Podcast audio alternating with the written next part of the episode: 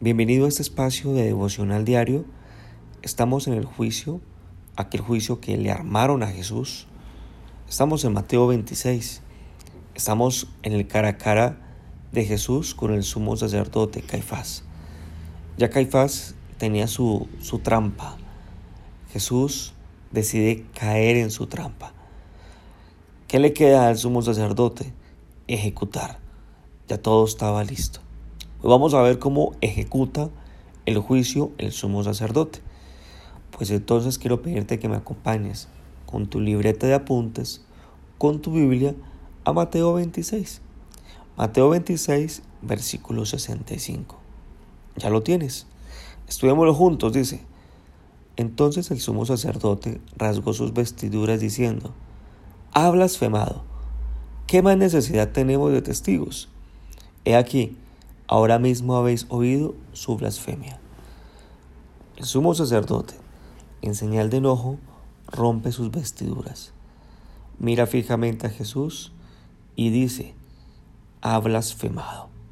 Genera una condenación.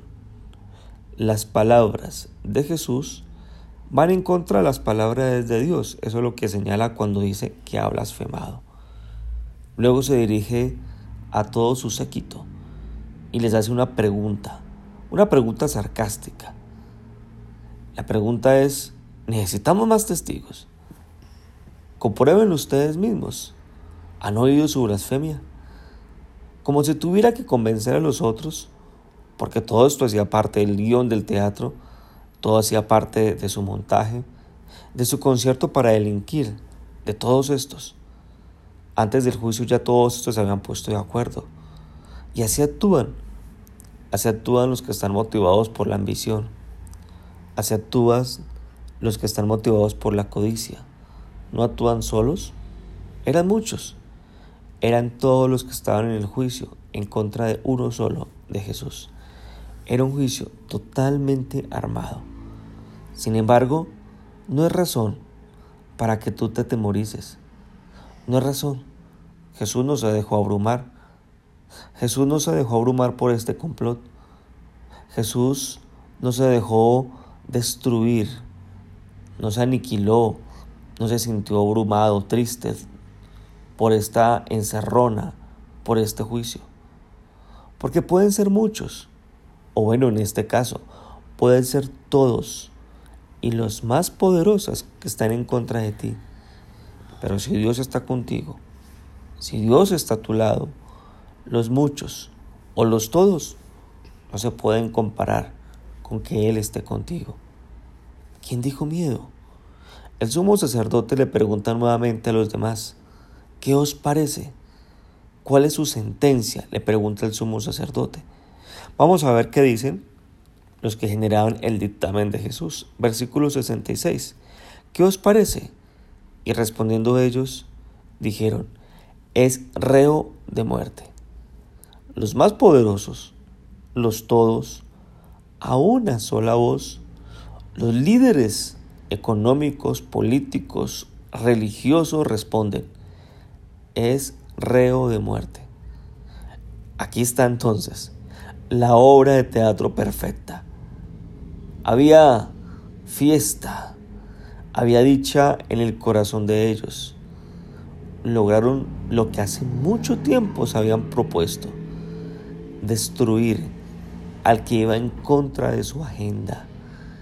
Y es que eso hace la religiosidad. La religiosidad señala, juzga, condena, pero eso no fue lo que vino a hacer el Señor Jesús. No. El que ama, el que ama no se alegra de la desdicha de otro. La religión, la religión no ama, la religión condena. Jesucristo, Jesucristo nos enseña, nos enseña cómo es nuestra relación con Él. Jesucristo no vino aquí a condenarte, vino a amarte, vino a rescatarte, vino a pagar el precio de todos tus pecados. Escucha lo que dice el versículo 67 y 68. Entonces le escupieron en el rostro y le dieron de puñetazos y otros le abofeteaban, diciendo, profetízanos, Cristo, ¿quién es el que te golpeó? Bueno, ya para ellos, después del juicio, después de emitir su sentencia, ya Jesús no era un hombre, ya era alguien sin derechos humanos. El condenado no tenía derechos, era un animal sin alma. ¿Qué pasó? Empezaron a escupirle y su cara fue llena de esos escupitazos. Luego le pegaban y luego se burlaban. A ver, si tú eres el Cristo, ¿quién fue el que te pegó? A ver, ¿fui yo o fue el otro? ¿Quién fue? Empezaron con esas cosas. El que tenía la autoridad para condenar no lo hizo. ¿Y sabes qué? No lo hará. No, no lo hará. El que tiene la autoridad para condenar fue humillado, escupido y avergonzado. El que tenía el poder para defenderse no lo hizo porque era necesario que el Mesías pasara por todo esto. Claro que sí, era necesario que el que venía, el profetizado desde el libro de Génesis, viniera y pasara por todo esto. De hecho, en el libro de Isaías, capítulo 50, versículo 6, dice, no escondí mi rostro de injurias ni de esputos. Y esputos son los escupitazos. Estaba profetizado que el Mesías le iban a escupir su rostro. Bueno, todo esto lo encontramos aquí. Todo esto hace parte del escrito está. Pero todo hace parte de cómo es un hombre que nos enseña quién es Dios. Dios no es el que condena. Dios es el que ama con amor eterno. Con esto en mente te pido que me acompañes y hagamos esta oración. Padre bueno, te damos gracias por esta mañana. Gracias por lo que nos enseñas. Gracias por la oportunidad que tú nos das de poder compartir contigo este tiempo. Gracias porque tu misericordia nos demuestra una vez más lo que tú hiciste por nosotros.